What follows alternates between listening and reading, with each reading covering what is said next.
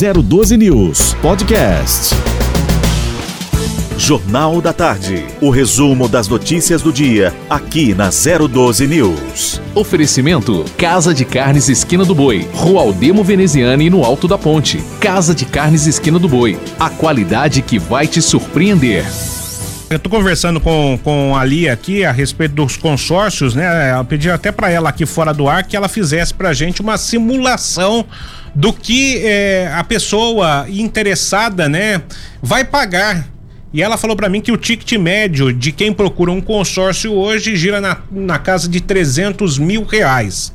A gente falou no bloco anterior com a Lia, que é a consultora de consórcios, se a pessoa fosse, por exemplo, emprestar 300 mil, ela pagaria ao banco aí pela taxa de juros que a gente tem hoje, 8, 9%, e essa taxa vai subir mais, porque Sim. os juros, né? Você pode falar melhor do que eu. Os juros estão subindo aí. No Brasil, atingiremos certamente dois dígitos já no começo do ano que vem, em fevereiro. Pagaria 900 mil reais.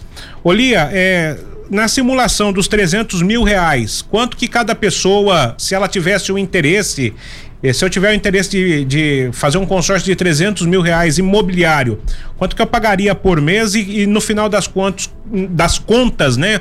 Quanto que eu pagaria ao, ao final do prazo, que é 15 anos? Fazendo uma conta grossa aqui, ela pagaria aí na casa de R$ reais de parcela por mês. Estamos falando aí de 200 parcelas. É um prazo aí ainda menor do que os financiamentos tradicionais, que são de 360 parcelas a 420. A gente está falando aí de 200 parcelas. Daria um custo final aí aproximado de 375 mil. E vale ressaltar que dentro dessas parcelas tem também é, uma proteção né, importante aí que é o seguro de vida. O consórcio, além de ajudar aí a pessoa a, atingir patrimônio, ele tem a finalidade também de proteger o patrimônio em caso aí de alguma eventualidade é, tanto morte quanto invalidez, tem a indenização do consórcio também.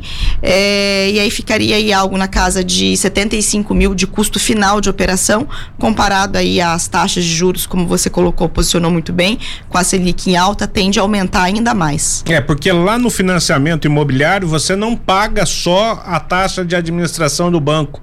Você paga o juro e paga também o seguro, né? Já tá, tá, tem, tem o seguro também, no financiamento também tem. E esse seguro de vida ele depende do valor a ser contratado? Ele é calculado, né? O bacana aqui no consórcio, independente da idade do, do, do cliente, o seguro de vida ele já é estabelecido, ele é fixado. Já em um financiamento imobiliário, conforme mais avanço de idade a pessoa tem, mais cara a operação ainda fica. Então, uma pessoa aí na casa dos seus 50 anos vai ter aí uma, séria, uma certa dificuldade de conseguir o financiamento por conta do encarecimento aí do seguro de vida devido à idade. Quem tem restrição no nome pode fazer é, consórcio? Pode, pode fazer o consórcio sim. Não, não existe nenhum tipo de impedimento. No momento para a pessoa fazer o consórcio, não. E após a contemplação, bacana é que no consórcio não pede nenhum tipo de comprovação de renda formal mais, né? Como exige aí nos financiamentos imobiliários. Quando a pessoa atrasa a parcela do consórcio, qual é o, o juro embutido nisso? Vai ter uma, um pequeno juros, né? Vai variar muito de administradora para administradora. O fator dela atrasar a parcela, o ponto mais importante aí é que naquele mês ela não está apta a receber a contemplação. Ela não participa da assembleia daquele mês. Então é o, o ponto aí de, de, mais alerta, né? Importante o cliente que tem o desejo de ser contemplado mais rápido, manter as parcelas em dia para poder participar da assembleia. É, é, é qual é, é, existe a possibilidade da pessoa é, entrar no consórcio sem ter comprovação de renda? Claro, tem sim. Isso aí ajuda bastante, né? Porque traz aí real possibilidade, uma grande massa aí de trabalhadores conseguir é, atingir patrimônio, né? Conquistar patrimônio. Então, o consórcio ele não vai exigir comprovação de renda para ela entrar no consórcio, não. Como é que funciona o lance? É, é, a pessoa ela tem um dinheiro e ela oferta na hora. Esse lance é avaliado Muito por uma bacana. comissão? Muito bacana. O lance é, eu reforço que ele é opcional no consórcio, ele também é intencional. Ou seja, você vai colocar uma intenção de lance. A sua intenção não sendo a vencedora, você não tem que pagar absolutamente nada né? Aquele lance ele perde o efeito e no mês seguinte ele vai conseguir ali fazer uma nova oferta de, uma, uma nova oferta de lance objetivando a sua contemplação. Uma vez contemplado por lance, esse lance vai amortizar tempo de pagamento ou valor de parcela. O cliente ainda vai poder escolher. É, outro detalhe que é importante, a gente tem, é, você falou que a gente é, ele pode ser contemplado. Quantos são contemplados por assembleia? Vai variar muito de administradora para administradora. É muito importante a gente olhar a solidez, a credibilidade, né, das administradoras que tem. Reforço aí que eu busco trabalhar com as melhores e mais uhum. sólidas do mercado. E normalmente as administradoras que eu trabalho têm uma média aí de três a seis contemplações mensais, sendo uma por sorteio e todas as demais por lance. Com isso isso o fluxo de contemplação é, acaba sendo bem alto.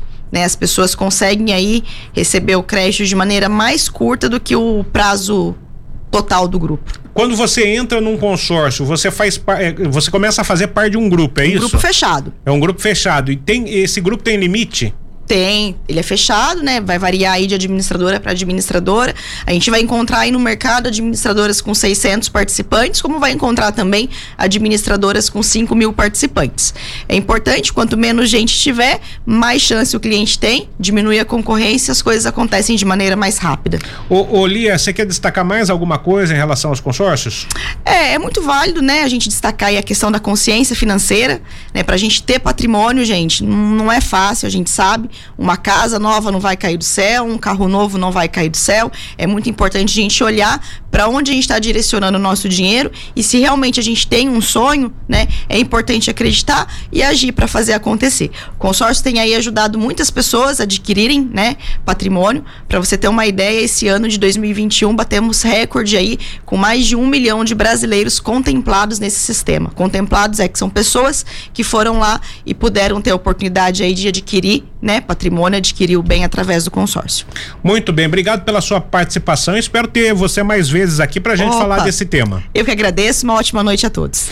Muito bem, aí a Lia Nable, que é a consultora de consórcios, falando conosco, 4 e 37 saindo de uma consultora para outro consultor. Vamos falar com o Luiz Carlos Laureano, ele que é economista, participa conosco aqui todas as segundas, quartas e sextas para falar de economia.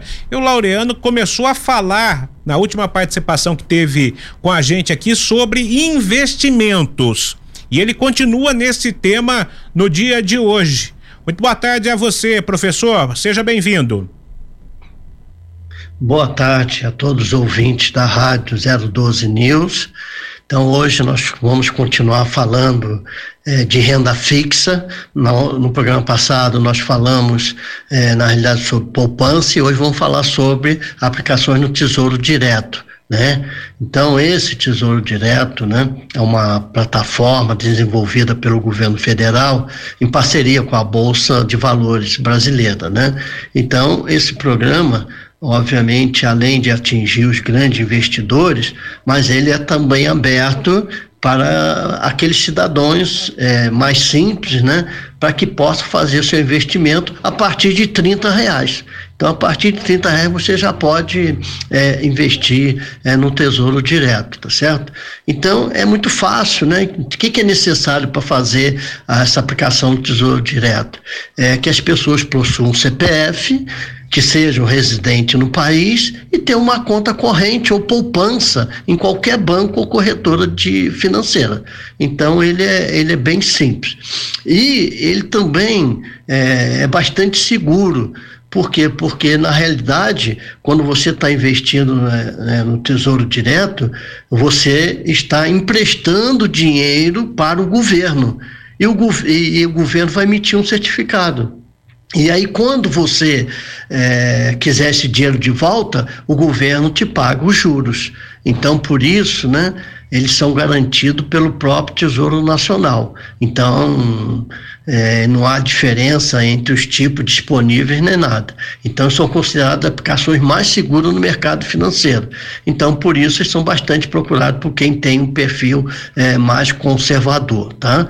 Agora, Tesouro Direto é o nome do programa, mas o Tesouro Direto ele é dividido em três tipos de aplicações: Tesouro prefixado, Tesouro Selic ou Tesouro IPCA. Tá? Então, a rentabilidade é a principal diferença entre esses três tipos de investimento do Tesouro Direto. Tá? Então, por exemplo, nos pré-fixados, isso é uma taxa fixa. Então, quando você faz a aplicação nos pré-fixados, você já sabe quanto que você vai ganhar no final. Quando você resgatar esse título, você já sabe quanto que você vai ganhar, porque ele já foi pré-fixado, tá certo? Então você no recebimento lá, no vencimento, você já sabe quando. Agora, o Tesouro Selic aí é pós-fixada. Então o que que acontece? Ele acompanha a taxa Selic. Por isso, não há certeza sobre o rendimento, o retorno né, efetivo. Você pode ter um bom retorno pode até ter menos, dependendo da variação da taxa é, Selic, tá certo? Então, esse índice ele sofre variações ao longo do tempo e a rentabilidade da aplicação vai acompanhar isso. A mesma coisa acontecendo com o Tesouro IPCA.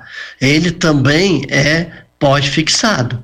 Agora, só que o Tesouro IPCA ele é híbrido, ele é atrelado ao IPCA, que reflete a inflação, e ainda conta com um percentual fixo. Quer dizer, então a vantagem é que ele rende sempre acima da inflação, mantendo o poder de compra e trazendo ganhos reais.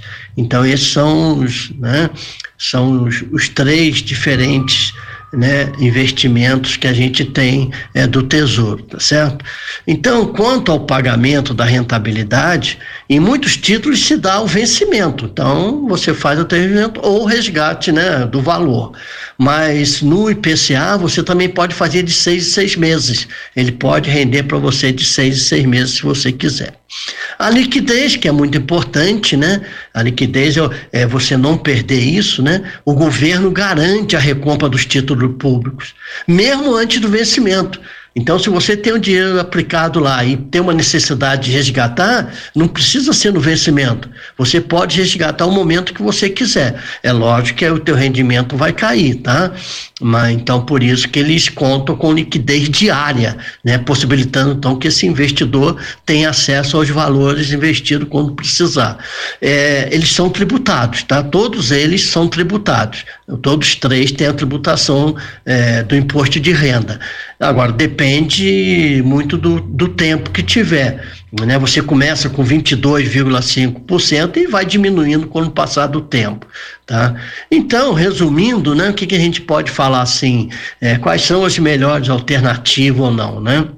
Então, os principais pontos que devem ser avaliados são liquidez, rentabilidade e prazo. Então, se você procura uma opção de curto prazo, o Tesouro Selic pode ser o ideal, já que os demais têm prazo mais longo.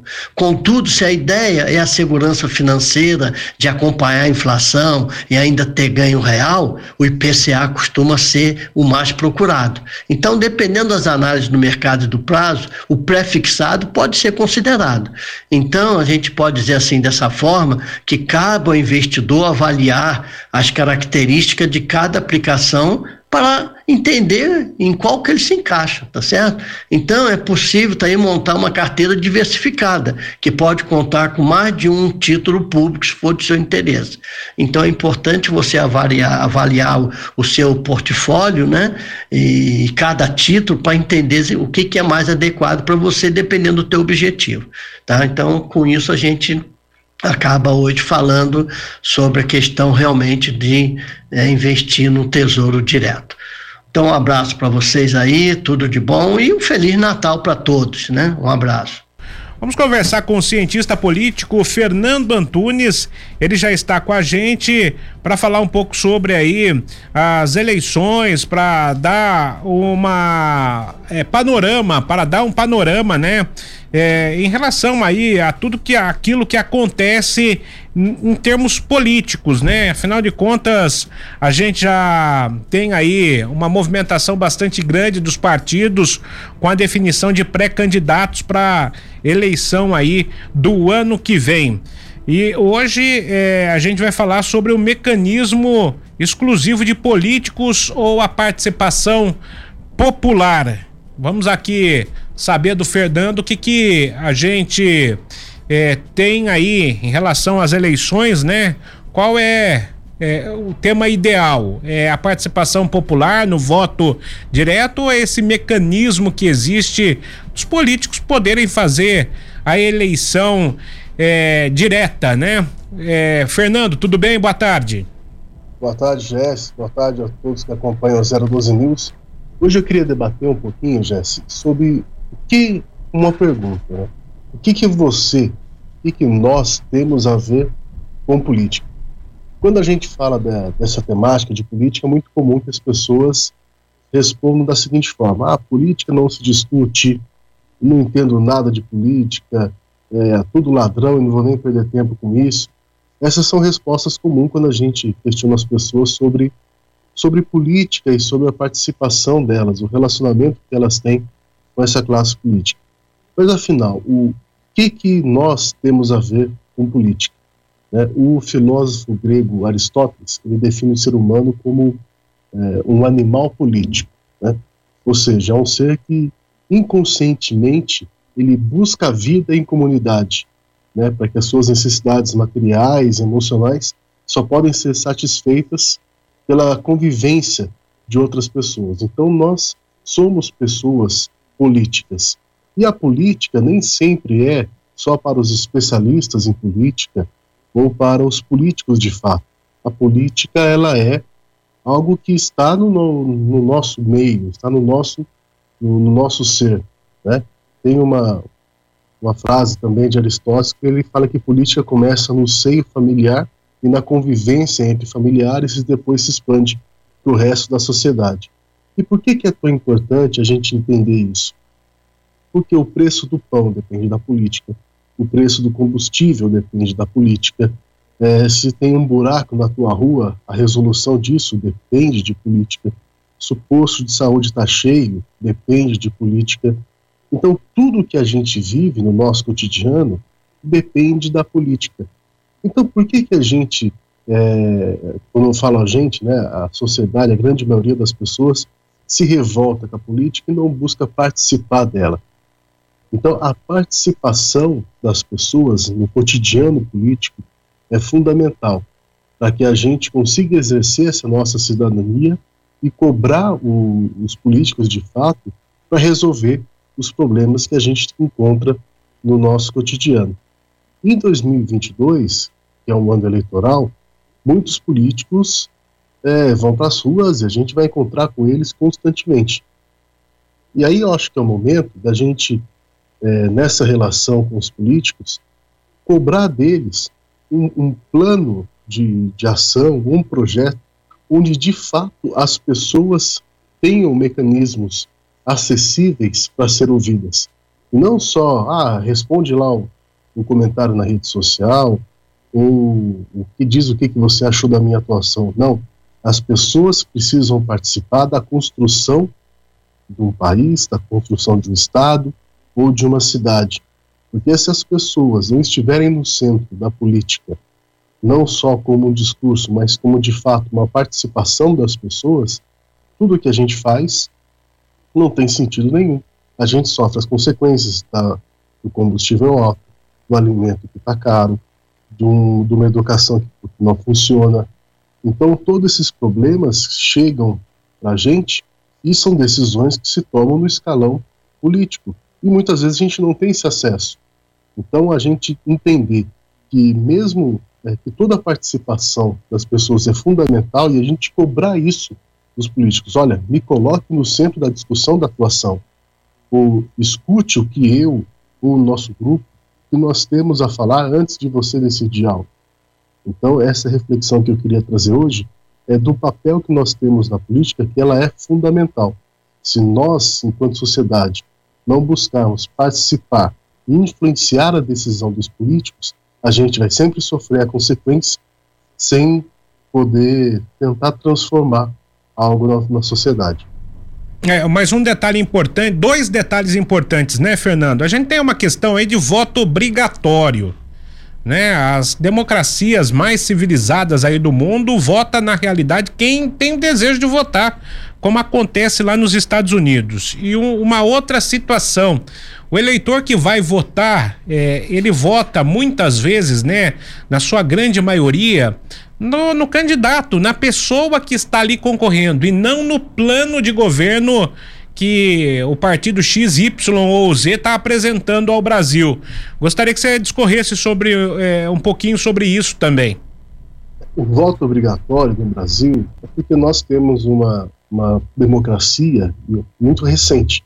Né? Se a gente for comparar com os Estados Unidos, que desde a sua independência tem a mesma Constituição, o mesmo, mesmo modo operante de, de se fazer eleição, no Brasil a gente tem quase 35 anos de de, de democracia de fato após o regime militar. Então, nós somos um país ainda muito novo nessa questão. Então, esse processo do voto ser obrigatório ou do voto ser algo consciente, eu acho que é natural a evolução para que não seja mais obrigatório. Né? Essa questão do voto obrigatório começou né, de forma mais direta e constante na nossa vida em 89, na eleição presidencial. Eu acho que é um debate a se fazer. Eu penso que o voto não deve ser obrigatório. Vota quem quer. Só que até a gente chegar nesse, nesse estágio, a gente precisa discutir muito política. Por isso que precisa fazer parte né, da nossa essência, do nosso dia a dia. Algo que nos Estados Unidos, em países da Europa, isso já acontece porque eles têm um processo é, de democracia, um processo eleitoral muito constante. No Brasil, a gente muda a Constituição a cada 30, 40 anos, até menos, dependendo do período da história. Então, você não cria, você não cria nas pessoas essa conscientização da importância que elas têm no processo do jogo democrático. Então, quanto mais a gente evolui na participação nossa da sociedade em, dentro do jogo político, mais perto a gente está do voto não ser obrigatório. Mas não é que ele não é obrigatório, a gente não deve mais votar. Ele não é obrigatório, mas ele deve ser consciente. Ou seja, eu tenho o dever de ir lá votar. Eu preciso ir lá votar para que esse esse plano, esse esse político, ele conquiste é, a eleição e coloque em prática aquilo que eu penso como direito. E aí entra na questão que você falou do plano de governo, porque a eleição ela é sumariamente emocional e pouco racional. Né? A, a gente vota muito mais com, com o estômago do que com a cabeça. A gente pensa muito mais é, na eleição como se fosse ali um Fla-Flu, um Corinthians e Palmeiras, do que de fato um plano de governo bom um plano de governo não tão bom. E você vai escolher entre eles. Porque a gente não tem justamente essa consciência de participação da política, de saber pegar um plano de governo e falar, ó, isso aqui que o cidadão está querendo, está prometendo, isso aqui é totalmente impossível de ser realizado por causa disso, disso, disso. Ou seja, isso é algo que vem desde a nossa educação na escola, que a gente precisa a, aprender mais sobre política e, e, civismo dentro das escolas, é algo importante, né? E a gente debate muito pouco isso no, no ensino fundamental, no ensino médio, então, eu acho que muito, muito a, a, a longo prazo isso, Jess. A gente precisa, de fato, seria o ideal que a gente, antes de votar, olhasse o plano de governo do presidente, do governador, do prefeito, a intenção que, que bandeiras que esse vereador ou esse deputado defende. Só que a gente, o brasileiro, né, ele costuma muito mais votar pela emoção ou por uma troca de favor do que por algo racional. Muito bem, Fernando, obrigado pela atenção e voltamos a nos falar aí durante a semana, combinado? Combinado, estamos direto aí, Réveillon para os fracos, a gente continua trabalhando direto. Não tem dúvida, aqui, aqui não para de jeito nenhum, vem aí inclusive a Mix FM 94,9 a partir da próxima segunda-feira. Jornal da Tarde. O resumo das notícias do dia, aqui na 012 News. Oferecimento: Casa de Carnes Esquina do Boi, Rua Aldemo Veneziane no Alto da Ponte. Casa de Carnes Esquina do Boi. A qualidade que vai te surpreender. 012 News Podcast.